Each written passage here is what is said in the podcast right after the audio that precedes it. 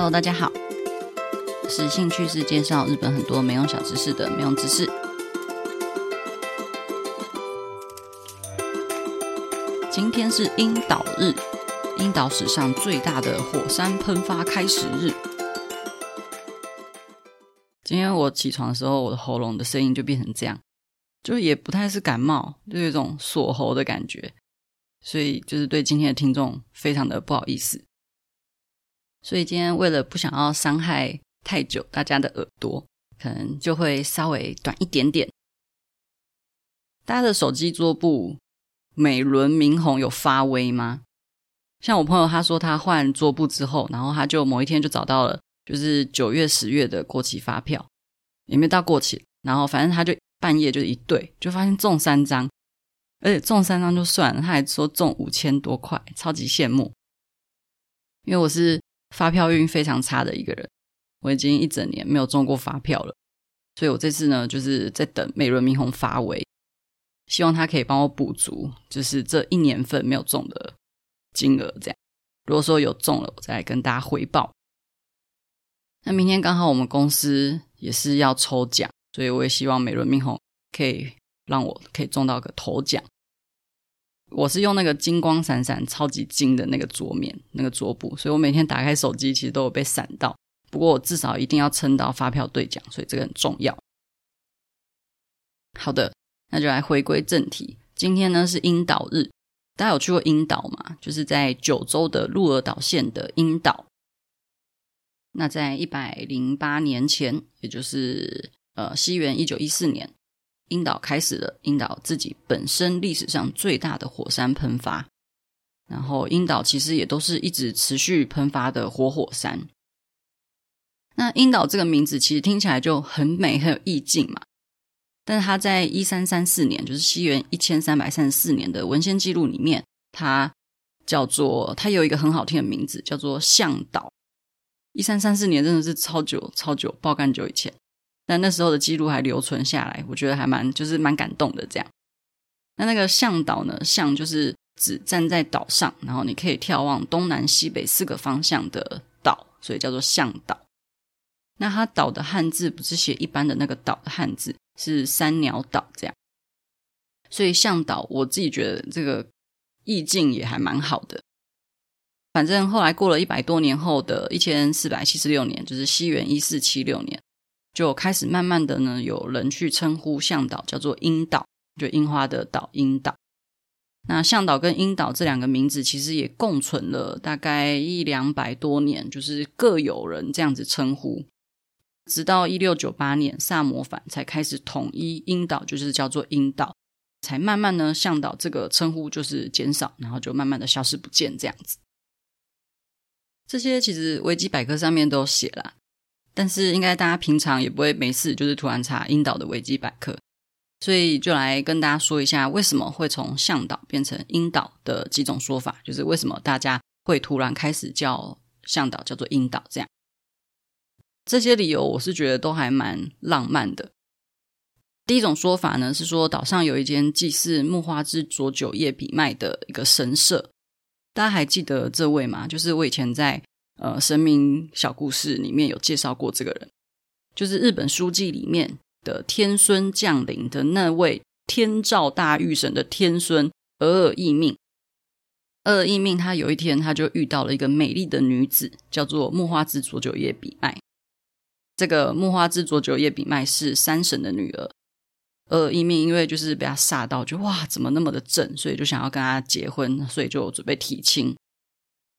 那这个山神呢，当然就是觉得哇，天神的孙子要娶我家的女儿，好开心啊！那我就一起把我另外一个女儿时常比卖嫁给你好了。而义命呢，本来想说，哇塞，这样不就是可以姐妹洞吗？就是我又有姐姐木花之佐久夜比卖，然后又有妹妹时常比卖，反正他就很开心。就实际上他一看到时常比卖的本尊，他就直接哦，不用了，谢谢，就直接退货处理，因为时常比卖就是长得没有那么好看。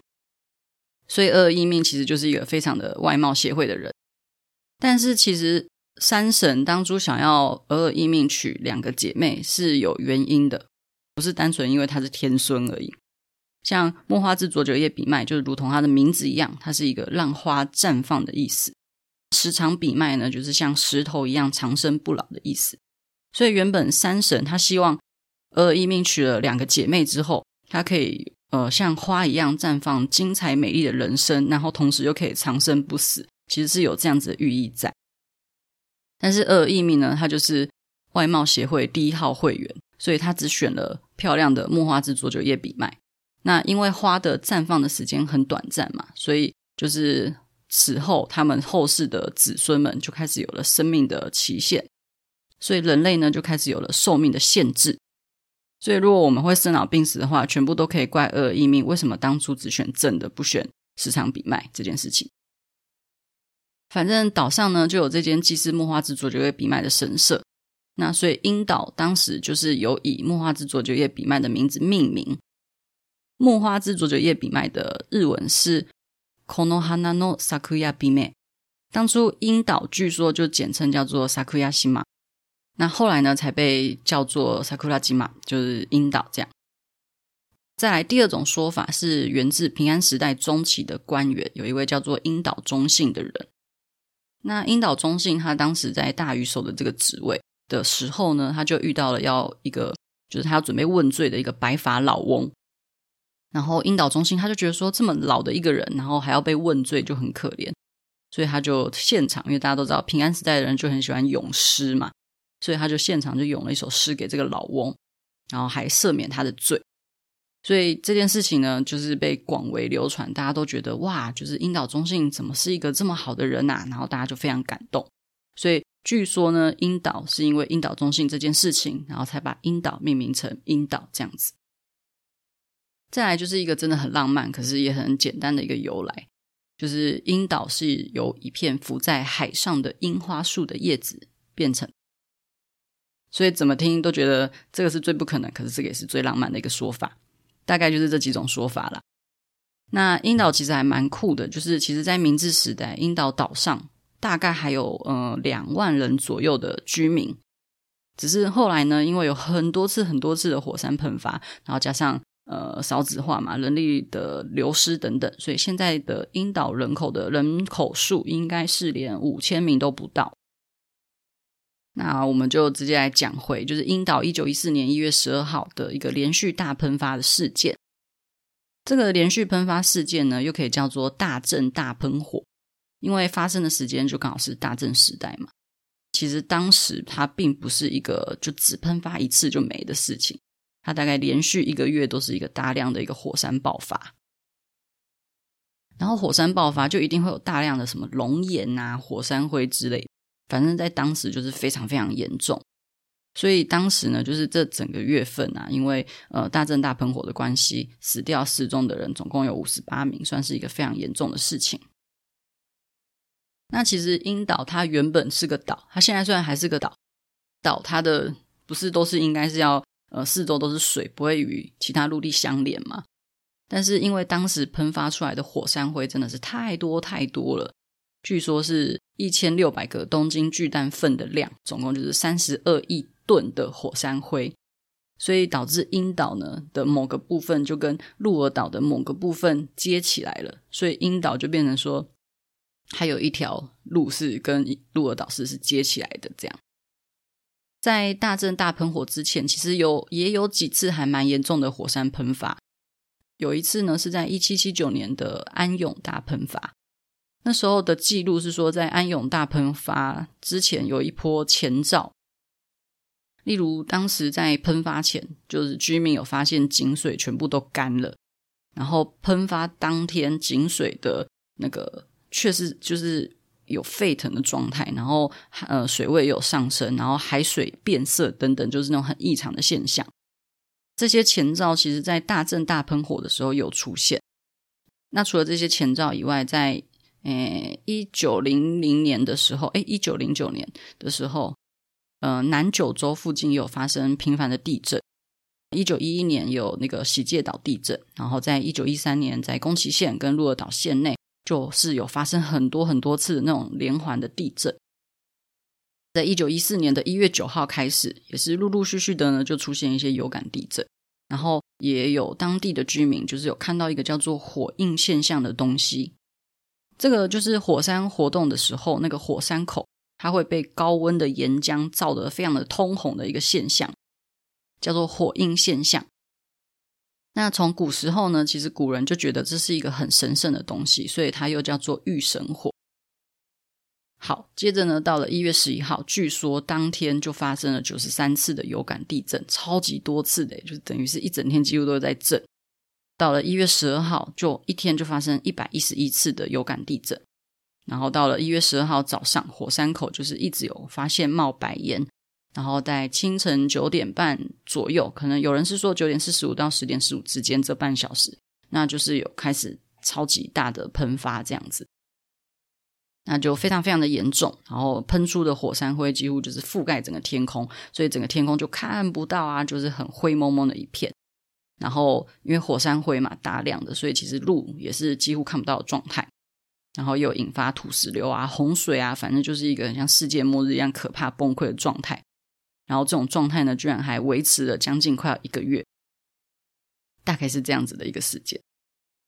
在我的书《日本奇妙知识不思议》里面，就有介绍鹿儿岛市有一个很特殊的垃圾袋。这个垃圾袋呢，是专门装火山灰的垃圾袋，它叫做客灰袋。然后这个客灰袋它是黄色的垃圾袋，所以呃，因为其他县市是没有的，基本上，所以如果说你去呃鹿岛市有看到黄色的垃圾袋的话，其实它是用来装火山灰的。然后这个是免费发放给民众。那甚至也有指定的呃回收的垃圾场。客灰袋的话，它的诶中文的汉字叫做就是克服火山灰的垃圾袋，所以就客灰袋这样。所以其实他们叫做这个名字，有就是大家要一起努力克服火山灰的这样子的意思在。只要樱岛有稍微有一点点，或者是那个雾岛火山群，只要稍微有一点点喷发，其实他们当天。基本上就很难会外出，或者是洗衣服，或者是开车什么的，都会其实还蛮有问题的。